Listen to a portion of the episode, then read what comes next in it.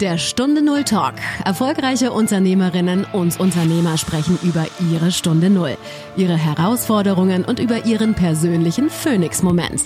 Eine Zeit, die ihr Leben für immer positiv verändert hat. Lerne von ihren Erfahrungen. Und hier ist dein Gastgeber, Stefan Hund.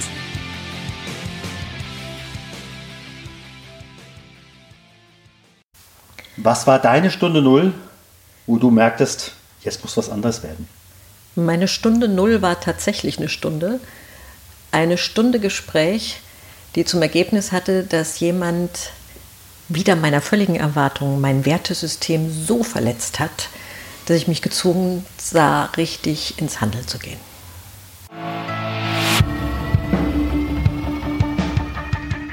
Mein heutiger Gesprächsgast ist Elisabeth Heinemann, Professor Dr. Elisabeth Heinemann. Liebe Elisabeth, herzlich willkommen hier bei mir im Podcast. Schön, dass du da bist. Lieber Stefan, es ist mir ein Fest, hier sein zu dürfen. Danke dir. Wir kennen uns jetzt schon aus Zeiten, da hat man damals noch mit D-Mark bezahlt. Oh Gott, echt? Ja. So lange Hilfe. ja, wir sind alle 25 und ein Keks. Richtig. Genau.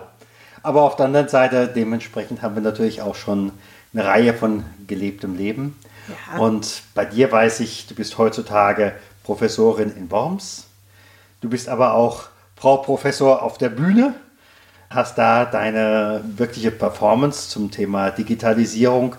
Ich war vor zwei Jahren in einer Vorstellung von dir, da hast du unter anderem die größte deutsche äh, Beförderungsfirma auf den Roller genommen und deine Erfahrungen äh, mit diesem Unternehmen, was man am besten mal das Logo umdreht auf dem äh, iPhone und dann hat man ja direkt das Grinsen. Äh, okay, jetzt Ja, lassen ja, wir es mal. ja, ja. Toll, dass du da bist. Schön. Ach, wie wunderbar, dass du, ja, ich weiß das noch, dass du da warst und ich habe mich damals sehr gefreut und wie schön, dass es dir in schöner Erinnerung geblieben ist. Danke dir. Jo, du hast ein, ja, jetzt bewegtes Leben Ja. und äh, wenn ich einfach mal so sagen oder zurückspringen wollte, so 30 Jahre zurück oder vor, diesem, vor dieser Stunde Null, Ja. Hättest du dir sowas vorstellen können, was du heute hast? Nee, nee, definitiv nicht. Definitiv nicht, nein. Ähm, ich hatte, nein, wenn mir jemals, jemals und auch gerade zu der Zeit, so in meinen 20ern, jemand gesagt hätte, du wirst mal Professorin und dann auch noch Informatikprofessorin, ich hätte schallend gelacht, hätte gefragt, und was rauchst du so und kriege ich da was von? Ähm, nee, niemals. Nein. Ich, ich hatte in meiner Schulzeit hatte ich einen Traum, das werde ich nie vergessen, als ich habe in Darmstadt Abitur gemacht im Ludwig-Georgs-Gymnasium und wir haben dort, die steht auch heute noch, eine Dilltei-Kastanie. Und ich weiß das noch wie heute. Ich stand oben im vierten Stock im Kunstsaal alleine, die anderen waren irgendwie in Pause, habe da runtergeguckt und habe mir selber versprochen, ich werde eines Tages Frau Dr. Heinemann. Das war insofern besonders spannend, da mein damaliges Berufsbild, was ich äh, aufgreifen wollte, also mein Berufswunsch, damals 17, Goldschmiedin war. Und mir meine Mutter dann sehr pragmatisch sagte, Kind, ich habe noch keine promovierte Goldschmiedin kennengelernt, aber das muss kein Grund sein, mach. Also äh, da, da fing das an, dass ich Doktor werden wollte. Insofern der Teil von meinem heutigen Status quo, der war schon relativ früh in mir, ist dann aber durch Umwege äh, wieder in Vergessenheit geraten. Anderes Thema, andere Stunde Null. Ähm, aber den Professor hatte ich nie auf dem Kieker und äh, bin da auch umso demütig dankbarer heute für. Und es ist spannend, immer so mal selber mir über die Schulter zu gucken und zu sagen, wow, was ist aus dir geworden? Wie cool ist das denn? Wobei, äh, ich nehme gerade mal dieses Bild auf. Da ist Frau Dr. Elisabeth mit 17 in der Zukunft. Gibt es andere Dinge, wo du sagst, Mensch, das, was ich damals so vorhatte, das habe ich in irgendeiner transformativen Art, mache ich das heute? Ja, ja, definitiv.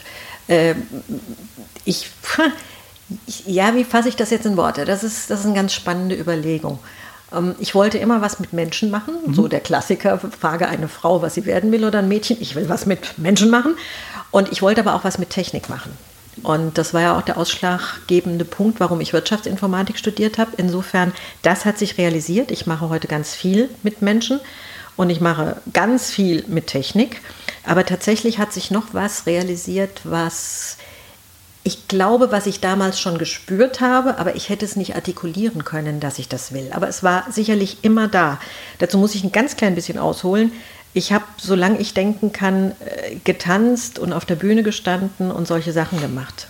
Ja, du hattest schon mal den einen oder anderen Gast in deinem Podcast, wo ich beim Hören sehr laut gelacht habe. Und ich habe wirklich, ich habe Ballett gemacht, ich habe äh, Standard getanzt bis zum Goldabzeichen, ich habe selber zehn Jahre Stepptanz unterrichtet. Ich war die erste Stepptanzlehrerin an der Volkshochschule in Darmstadt und ähm, habe das auch mit großer Leidenschaft gemacht. Und dieses auf die Bühne gehen, habe gesungen, in, in einer Band gesungen, dieses auf die Bühne gehen, oh, das hätte ich wahnsinnig gerne auch beruflich gemacht. Aber nee, ich war ja auch, also so bei der, bei der Berufswahl und kurz vor der Wahl zum Studium habe ich gedacht, nee, nee, jetzt machst du mal Karriere, jetzt studierst du mal was, wo du auch richtig Geld verdienen kannst. Wirtschaftsinformatik war das Halbfach damals. Und äh, da habe ich so ein bisschen vergessen, wo das Herz eigentlich hin wollte. Mhm. Und die Wirtschaftsinformatik, da greife ich gerne mal drauf zurück, war nicht das Herz. Vielmehr, das Herz war da nicht. Das habe ich schon spätestens dann daran gemerkt, dass ich mir sehr schwer getan habe in dem Studium. Da stehe ich auch heute zu, das sage ich auch immer meinen Studis, ihr dürft euch schwer tun, solange ihr erkennt, ob es immer noch das Richtige ist. Mhm.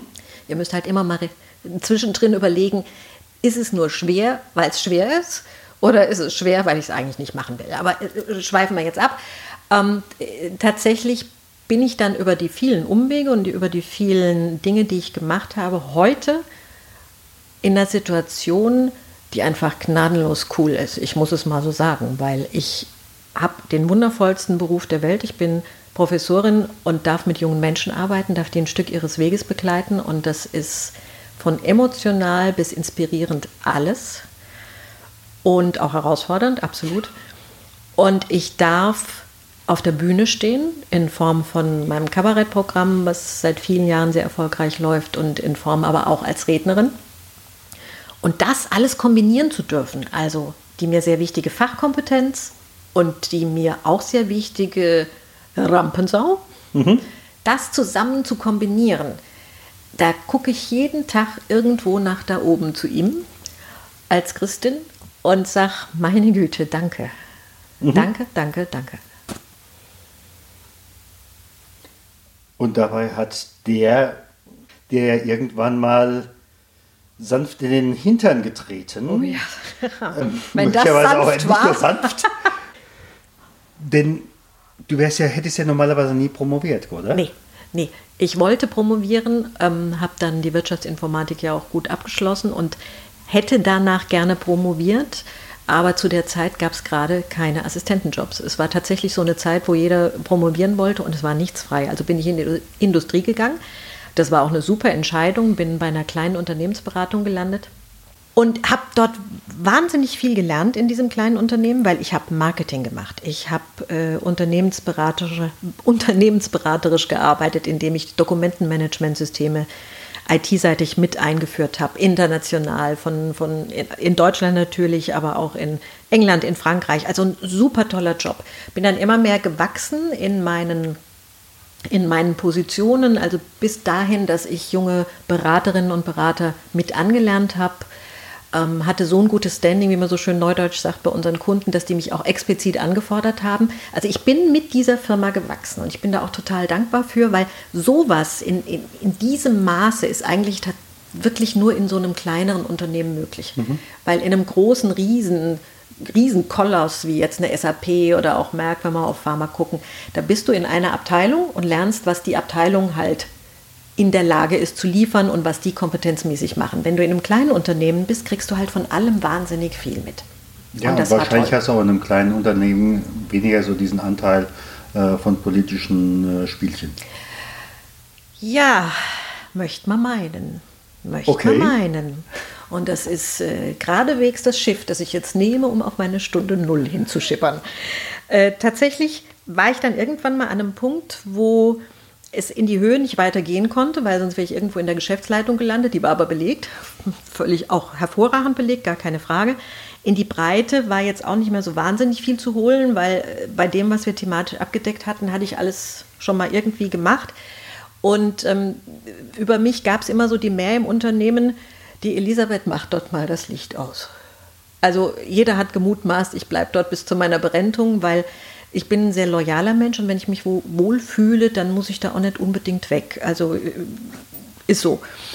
Und auch wenn es manchmal vielleicht schon Schmerzpunkte gibt, die ich gar nicht sehe, die ignoriere ich der Liebe und Loyalität zu Liebe. Dann schon mal mehr als gesund ist. Aber äh, da gehen wir in eine andere Ecke. Ja, und dann haben wir mit den Chefs versucht, eine Lösung zu finden, wie man mich ja, gut herausfordern kann, mir eine schöne Aufgabe geben kann. Und dann haben wir so gedacht, ein Spin-off oder eine eigene Abteilung aufbauen und, und, und. Und ich hatte in dieser Zeit mich schon nebenbei in Anführungsstrichen weitergebildet. Ich hatte eine Ausbildung zur Imageberaterin gemacht. Ich habe eine Ausbildung in NLP gemacht, viele Jahre, war also NLP-Trainer und Coach. Habe eine Coaching-Ausbildung gemacht. Also ich habe mir viel angeeignet nebenher, um um das zu unterstützen, was ich ohnehin im Unternehmen schon gemacht habe, aber um noch ein bisschen mehr den Fokus auf den Mensch reinzupacken. Weil wenn man neue Systeme einführt in einem Unternehmen, hat es viel mit Veränderungsprozessen zu tun. Das war dann wunderbar. Also die Chefs haben dann immer ihre Assistentinnen und Assistenten in die Schulungen geschickt, weil sie gesagt haben, ich will das nicht lernen, lasse mal die machen, die das dann auch machen.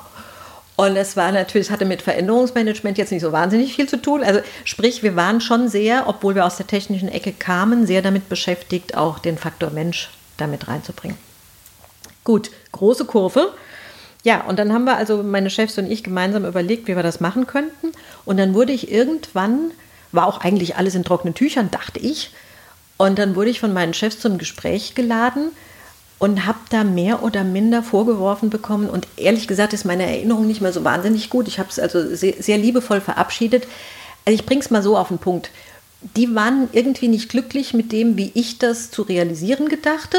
Und ich fühlte mich in der Position, vorgeworfen zu bekommen, dass ich nicht loyal sei. So, und was ist in dem Gespräch passiert unterm Strich? Und ich will da gar keine Fehler, weder mir noch denen zu äh, senden. Es sind so viele Jahre her und ich komme gleich auch mal drauf, wo ich heute meinen Fehler an der Stelle sehe, weil dank deines wunderbaren Podcasts habe ich mal drüber nachgedacht, was war eigentlich damals, was ist da genau passiert. So, aber zurück zur Situation. Äh, was die Jungs an der Stelle gemacht haben, war, mir Sachen vorzuwerfen, die in meinem Weltbild nicht stattgefunden hatten und nicht wertzuschätzen, was ich verdammt nochmal die Jahre vorher für diese Firma getan hatte. Nun ist Wertschätzung mein alleroberster Wert. Wertschätzung und dann dicht gefolgt von äh, Respekt und Fairness. Respekt ist ja was ähnliches wie Wertschätzung, aber Fairness und Gerechtigkeit. Und ich fühlte mich total unfair behandelt. Und zwar auf eine so massive Art und Weise, wie ich es vorher noch nie erlebt habe. Und ich bin ja nun wirklich nicht auf den Mund gefallen, kennst mich ja schon ein paar Tage. Es ist also mich, mich mundtot oder schweigend zu kriegen, ist dann schon durchaus nicht so ganz einfach. Da war ich's. Ich war in diesem Gespräch wirklich erschreckend mundtot und bin rausgegangen. Und wir hatten damals ein Büro in so einer großen Parkanlage mit einem Wald daneben und bin drei Stunden heulend. Ich habe noch nie so lange in meinem Leben geheult. Ich bin drei Stunden heulend durch diesen Wald gelaufen. Ich war fertig mit der Welt. Habe dann noch mit meiner Mutter telefoniert, die damals wie heute eine der großartigsten Beraterinnen ist, die ich habe. Und ähm, die hat dann während des Gesprächs irgendwann zu mir gesagt, und jetzt habe ich zu ihr gesagt, ich weiß es nicht, aber ich glaube, ich weiß es. Und hat sie mir auf den Kopf zugesagt, ich vermute, wie ich dich kenne, du reichst morgen die Kündigung ein. Und da habe ich zu ihr gesagt, ja, ich glaube, das tue ich. Und das habe ich getan. Ich bin nach Hause, habe eine Kündigung aufgesetzt und habe äh, gekündigt. Hab am nächsten Tag bin ich zu einem meiner Chefs gegangen, habe ihm einen Brief kommentarlos auf den Tisch gelegt und er saß hinterm Schreibtisch. Das werde ich nun wiederum nie vergessen. Und er hat ihn auch gar nicht aufgemacht, weil er es auch wusste, was da drin ist. Mhm. Und er guckt mich an und sagt, ich vermute, ich kann nichts tun, damit du dir das nochmal überlegst. Mhm. Und da habe ich gesagt, nee, kannst du nicht. Und dann hat er gesagt, ist okay, ich akzeptiere das. Und dann habe ich noch den Zeit, die Zeit damals fertig gemacht. Das war bis zum 1. Nein, das war bis zum 30. März war ich dann noch in dem Unternehmen, abzüglich äh, Urlaub und Gedöns. Und zum 1. April 2000, am 1. April sind es 20 Jahre und ich werde es feiern, am 1. April 2000 war ich ohne Job. Also ich habe gekündigt ohne was anderes. Von heute auf morgen. Also wirklich im wahrsten Sinne des Wortes.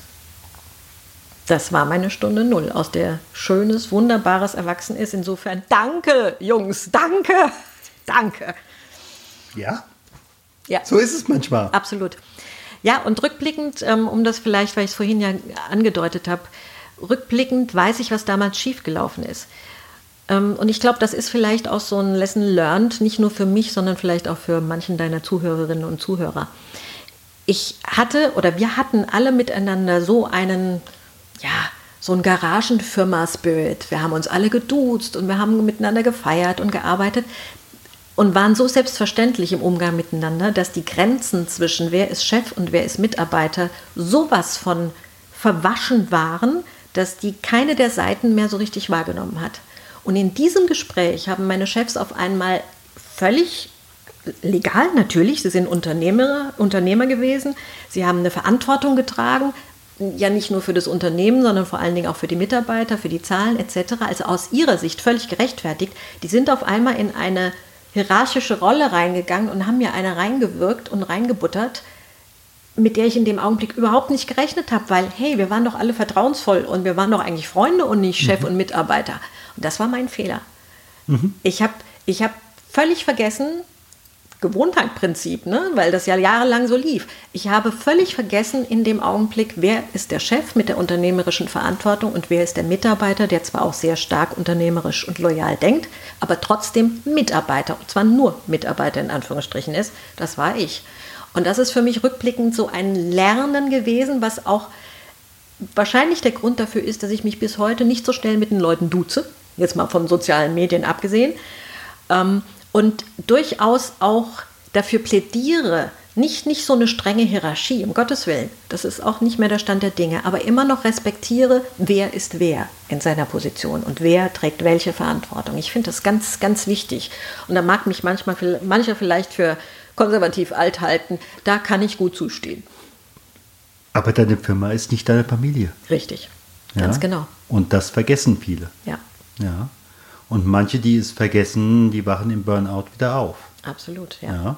Ja. Also entweder, weil sie sich dann selbst irgendwann nicht mehr im Spiegel angucken können, äh, oder wir hatten es vorhin im Vorgespräch, es gibt ja im Endeffekt immer zwei, ich sag mal, weitestgehend körperliche Reaktionen, die einen verstopfen. Da gibt es einen Infarkt, sei es ein Herz, sei es im Kopf, äh, sei es ein äh, seelischen Infarkt im Sinne eines Burnouts, oder es gibt eben halt irgendwas, was innen drin an Widerstand wächst und das ist dann in der Regel ein Karzinom. Ja, schlimm Ja. genug, ja. Ja, ja und äh, tatsächlich, also ich, ich bin heute noch verblüfft über meinen Mut damals mit null, null Perspektive im Grunde. Ja, Perspektive schon, aber mit keinem Kundenstamm und nichts. Ähm, zu sagen, so, und ich gehe jetzt. Weil ich habe natürlich, klar, das von mir entwickelte Konzept in die Selbstständigkeit, was eigentlich ein Teil meiner alten Firma sein sollte, dann natürlich genommen und, und das selber entwickelt und sage auch heute noch mit großem Stolz, dass ich von Anfang an, also sprich ab dem 1. April 2000, nie rote Zahlen geschrieben habe. Ich musste mir nie Geld leihen. Also es sollte so sein. Es, es hat funktioniert und es war offensichtlich stimmig für mich und es war gut so. Und es war der Beginn von etwas, von dem ich nie gerechnet hätte, dass es dann mal da hinläuft, wo es jetzt hingelaufen ist. Gab es in späterer Zeit dann nochmal Reaktionen deiner ehemaligen Chefkollegen? Ja, also ich bin noch mal Jahre später habe ich mir gesagt, komm, raff dich auf, Elise. Jetzt gehst du mal hin und sagst guten Tag und dir geht's ja gut und es ist alles okay und ähm, da war der eine Chef schon nicht mehr da und äh, der andere Chef, das war ja, es eigentlich wie früher. Es war völlig okay. Also man hat so richtig gemerkt, es war jeder versöhnt mit der Situation und ähm, ist es bis heute, habe mit allen drei, also den einen habe ich ewig nicht gesehen, die anderen zwei habe ich zwischendrin mal gesehen, völlig entspanntes Verhältnis und ähm, ich glaube, es hat auch keiner irgendwie einen Grund für einen Kram. Wir haben an der, in, diesem, in dieser einen Stunde, in dieser Stunde Null, haben wir alle Fehler gemacht und haben alle unseren Teil dazu beigetragen, dass das so massiv schiefgegangen ist. Wobei ich ja tatsächlich sage, hm, in meinem Fall ist es nicht schiefgegangen. Ja, zumal äh, spielen wir doch mal mit den Buchstaben ein bisschen. Wenn ich die Buchstaben von Fehler nehme und anders zusammensetze, habe ich das Wort Helfer. Ja, Ja. sehr schön. Und manchmal das, was wir von außen her als Fehler bezeichnen, äh, geht nur einer inneren Logik nach, nach dem Motto, so geht es aber auch nicht weiter. Ja. Ja. ja. Und äh, dann sucht das Unterbewusste oder wie man es auch immer nennen möchte, äh, sucht eine Situation, die es dann zum Eskalieren bringt. Ja. Ja, offenkundig. Also das mit dem Eskalieren haben wir alle gut hingekriegt. Ja, ja. Ja. ja gut, aber ihr habt auch so eskaliert, dass ihr euch heute trotzdem wieder in die Augen gucken könnt. Ja, ja. absolut. Und da bin ich auch sehr, sehr dankbar drüber. Ich, ich mag das überhaupt nicht mit den Leuten so, so auseinandergehen, dass man sich äh, so gar nicht mehr in die Augen gucken kann. Ich kann das zwar auch, also wenn mich einer so richtig, richtig, richtig derbe ärgert, aber das sind dann immer nur Menschen, die mir auch emotional nahestehen. Mhm. Da, da kann ich das schon auch. Aber so im Großen und Ganzen bin ich immer der Meinung, Kinders, das Leben ist zu kurz. Und wenn man sich in, in geordneter Gleichgültigkeit begegnet, ist ja auch ein Weg, ein friedlicher. Absolut, absolut. Jetzt bist du Professorin für Informatik. Und wenn ich im Augenblick mir so die Situation angucke, Digitalisierung, künstliche Intelligenz, auch so der Punkt, äh, welche Jobs werden wegfallen, nicht nur durch die Umorientierung in Sachen Ökologie, äh, sondern auch äh, das, was werden Algo Algorithmen übernehmen. Ich denke ja, jeder, jeder Job, der stur nach Schema F gemacht werden kann, wird über Algorithmen übernommen. Ähm, wo siehst du dich? Wo siehst du unser Umfeld? in 2025. Wobei 2025 hey, schon. Stefan, das ist entzückend von dir, aber ja. ich kann dir sagen, wo ich in 20, 25 Jahren bin. Nee, Irgendwo an der französischen zwei, Meeresküste. 2025, das heißt so, also in, okay. in, fünf Jahren, also okay. äh, möglicherweise ja, auch das. Äh. ähm, also ich sehe mich in fünf Jahren im Grunde immer noch da, wo ich jetzt bin. Mhm. Weil ich mache den, den Beruf als Professorin wahnsinnig gerne. Mhm. Ich leite zwei Studiengänge und das ist auch wahnsinnig spannend, da wir sind gerade jetzt am diskutieren, wie wir unseren Studiengang, also den, den, den ich leite, das ist Mobile Computing, das ist ein Masterstudiengang, den wir sowohl in der klassischen, also Vollzeitvariante anbieten, als auch dual, sprich mhm. in starker Zusammenarbeit mit äh, Unternehmen. Und wir sind gerade wieder dabei zu gucken, okay, wie, wie passen wir den noch besser an? Stimmt der Name überhaupt noch? Stimmt das Curriculum? Also ich, ich werde da, bis ich dort nicht mehr bin, auch durchaus immer sehr aktuell beschäftigt sein. Ich habe gar keine andere Wahl und das ist auch gut so. Also insofern, ich sehe mich 2025 immer noch da. Mhm. Ich sehe unser Umfeld ja, das ist jetzt sehr groß. Was verstehst du unter Umfeld? Ne? Ist ich denke auch, definiere du im Augenblick mal, wohin willst du den Scheinwerfer werfen? Ich, äh, ich persönlich, ach so, mit meiner Arbeit, okay. Ja. Ähm, ja, tatsächlich möchte ich den Fokus immer weiter dort lassen, wo er jetzt schon ist, mit veränderten Parametern. Und das ist bei mir ganz klar der Faktor Mensch. Mhm. Mm, wer mich auch als Redner oder als, als Wissenskabarettistin bucht, das sind Unternehmen, also ich bin fast nur im B2B-Bereich mhm. an der. Stelle tätig. Manchmal mache ich mir, erlaube ich mir kleine wunderbare Ausflüge auf die Kabarettbühnen.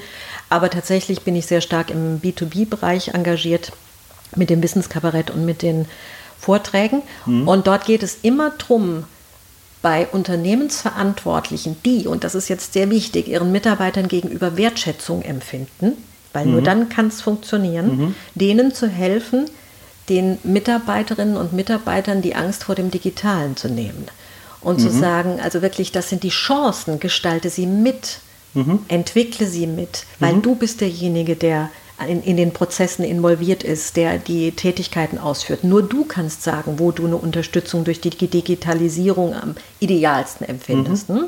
Und es geht nicht darum, also ich würde nie in Unternehmen gehen, die mir jetzt sagen, passen Sie, ach, es fallen demnächst 500 äh, Plätze weg und jetzt machen Sie mal noch ein bisschen Amüsement für die, die da jetzt gleich demnächst gekündigt werden.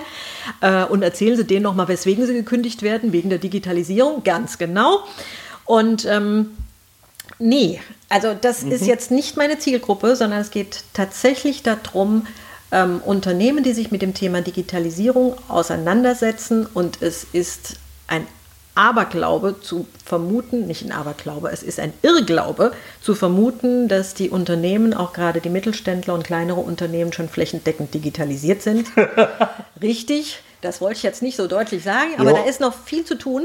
Ja. Und ähm, aktuelle Studie, wir sind immer noch deutlich über 20 Prozent, was die digital nicht souveränen in diesem Land angeht. Also sprich nicht, das sind nicht die. Ab wann bin ich digital souverän? Also ich ja. bin jetzt in verschiedenen Gesprächen drin gewesen. Äh, reicht es für die Definition digital souverän zu sagen, ich habe ein Smartphone und weiß, wo es angeht?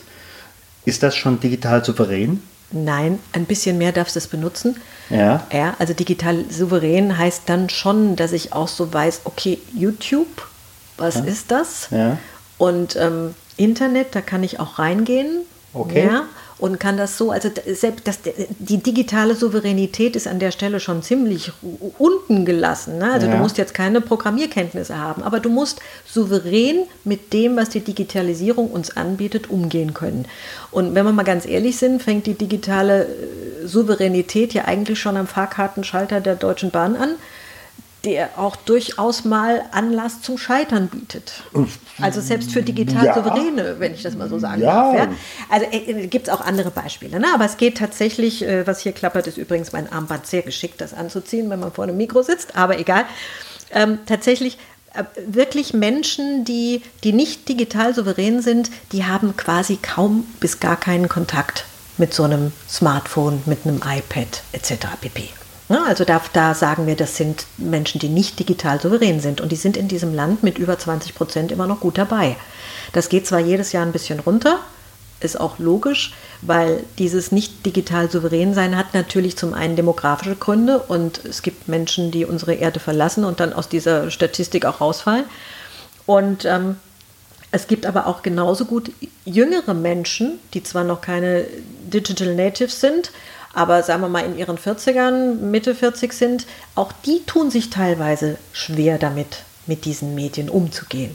Ja, und die können zwar teilweise äh, vielleicht sogar mit ihrem Smartphone umgehen, verwehren sich aber dagegen im Beruf mit der Digitalisierung sich zu konfrontieren und was dazu zu lernen. Natürlich auch ein Stück weit aus der Angst heraus, oh mein Gott, wenn ich das jetzt zulasse und irgendwie lerne und mh, hm, vielleicht ersetzt es mich ja doch.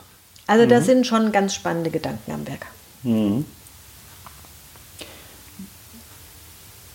Darf ich jetzt mal indiskret fragen, hast du auch schon mal einen Vortrags, eine Vortragsfrage abgelehnt, weil du den Eindruck hast, du solltest da in eine Richtung instrumentalisiert werden? Nein.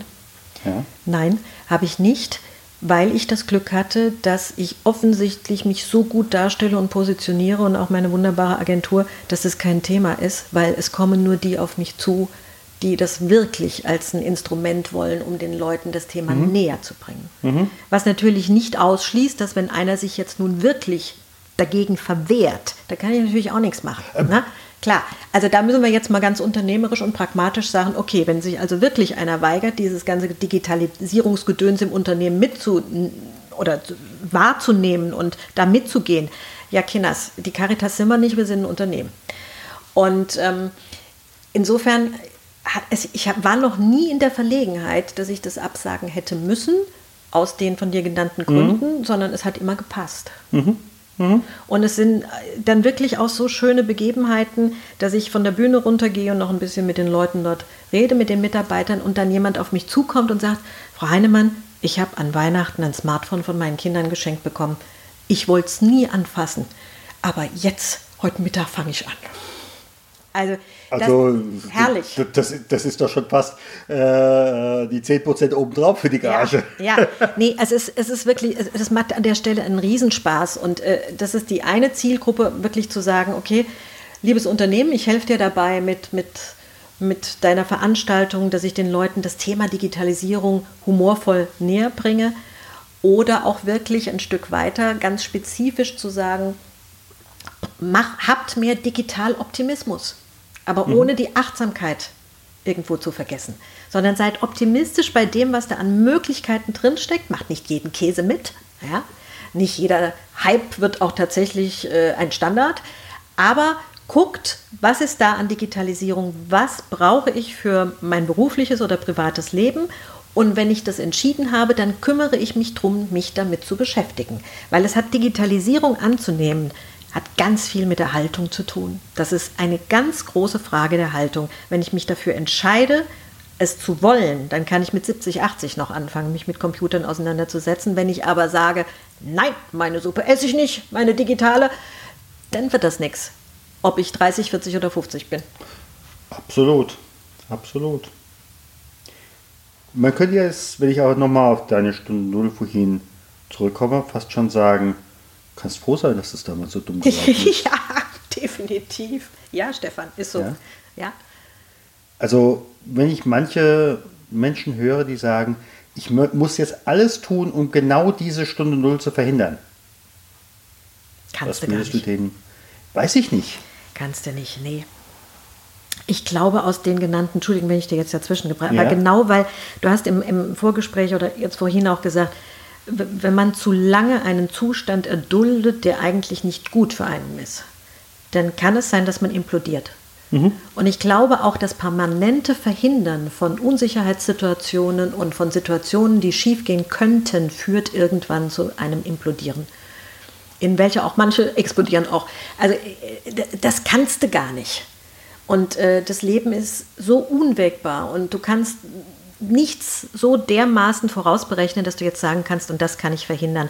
Und ich glaube auch tatsächlich, dass viele Menschen ihre Stunde Null schon hatten, aber sie übergangen haben und nicht erkannt haben oder nicht die Chancen genutzt haben, die da drin lagen.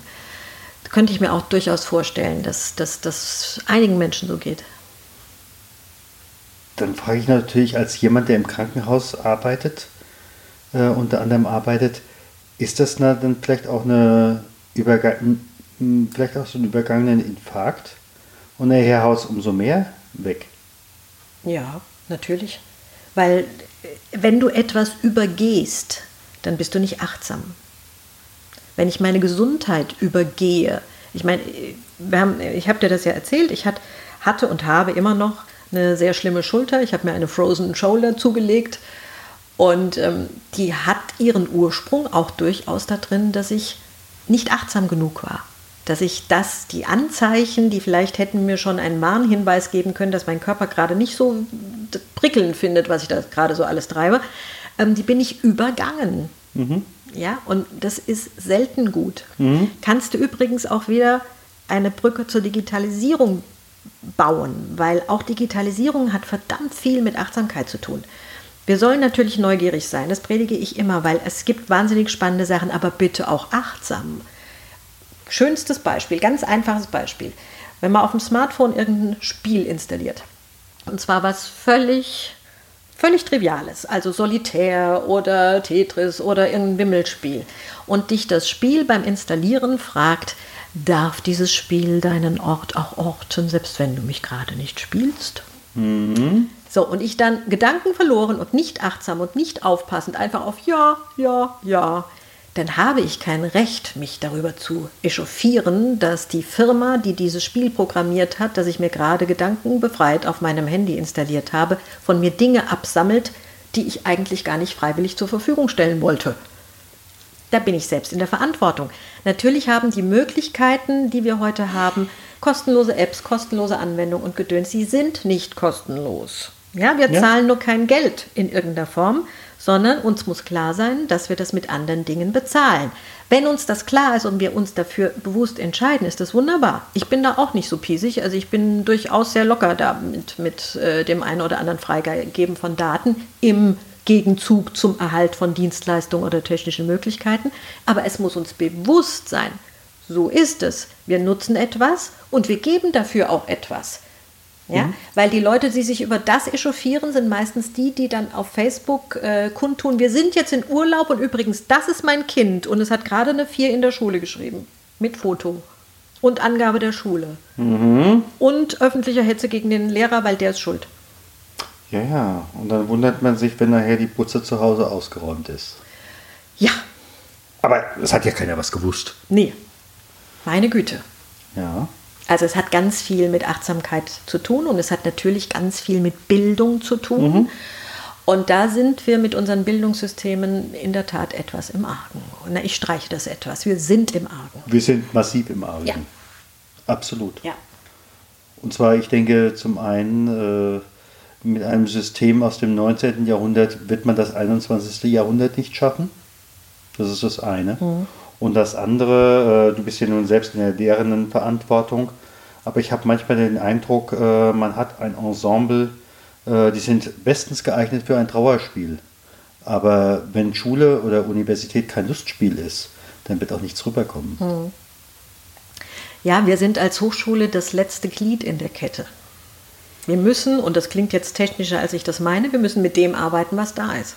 Ja, ja, ihr seid am Ende der Nahrungskette, ja. ja. So sieht's aus. Also das, was, was das Elternhaus mitbereitet hat, das, was die Schule mitbereitet hat, das ist das, womit wir arbeiten. Das ist das, was die jungen Leute können. Das ist die Einstellung, die sie haben. Das ist die Haltung, die sie haben. Und ähm, ja, das hat sich spannend entwickelt in den letzten Jahren. Nicht zum Besten. Absolut. Wir haben jetzt eine gute halbe Stunde. Sowas, ehrlich schon. Ich sage dir mal ganz, ganz herzlichen Dank für den vielen Input. Sehr gerne. Und äh, ich kann mir gut vorstellen, dass es den einen oder die andere gibt, die da sagt, da möchte ich mal ein bisschen mehr wissen. Hast du eine Homepage, wo man dich erreichen kann oder wie könnte man dich erreichen? Ja, also äh, mannigfaltige Wege. Erstmal vielen herzlichen Dank für das schöne Gespräch, dass das schon eine halbe Stunde war, ist mir völlig entgangen. Herrlich. Ähm, ja, man erreicht mich sehr gut über www.frau-professor.de, um es in voller Schönheit zu sagen, aber auch über die üblichen Kanäle, sprich Instagram, Facebook etc. pp. Frau Professor, findet man mich gut. Und ähm, auch gerne über Digitalgeflüster, da steht zwar noch nichts drauf, aber das wird mein neuer Podcast, den ich für unseren Fachbereich Informatik mache, also gar nicht für mich, sondern das wird ein Podcast, der, glaube, sehr spannend wird, weil er die drei Welten zusammenbringt. Digitalgeflüster, der Podcast zur Digitalisierung in Hochschule, Unternehmen und ganz wichtig dazwischen. Und ähm, da gucken wir uns genau eigentlich das an, worüber wir heute gesprochen haben, auch mit der Perspektive. Ich will da auch unsere wunderbaren jungen Leute mit reinbringen, unsere Studis, weil die wirklich so wirklich tolle Ideen haben und äh, tolle Sachen machen und was zu sagen haben. Und auch wenn sie es vielleicht nicht, man, nicht immer gerne auf der Bühne machen, für mein Mikro müssen sie. Ja, ich sag mal, da läuft ja nicht automatisch eine Kamera mit. Richtig. Na, wobei, habe ich das nicht erzählt? Will Livestream auf Facebook? Nein, Spaß beiseite. Hm, mach.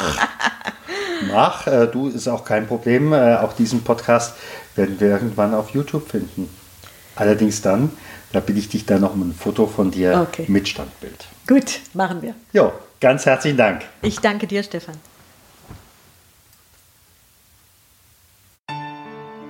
Vielen Dank, dass du beim Stunde Null Talk dabei warst. Auf der Webseite stunde null-talk.com erfährst du noch mehr über den heutigen Gesprächsgast. Dort gibt es auch spannende und interessante Buchempfehlungen der Gäste. Oder lade dir eines der kostenlosen Booklets zu den Interviews herunter.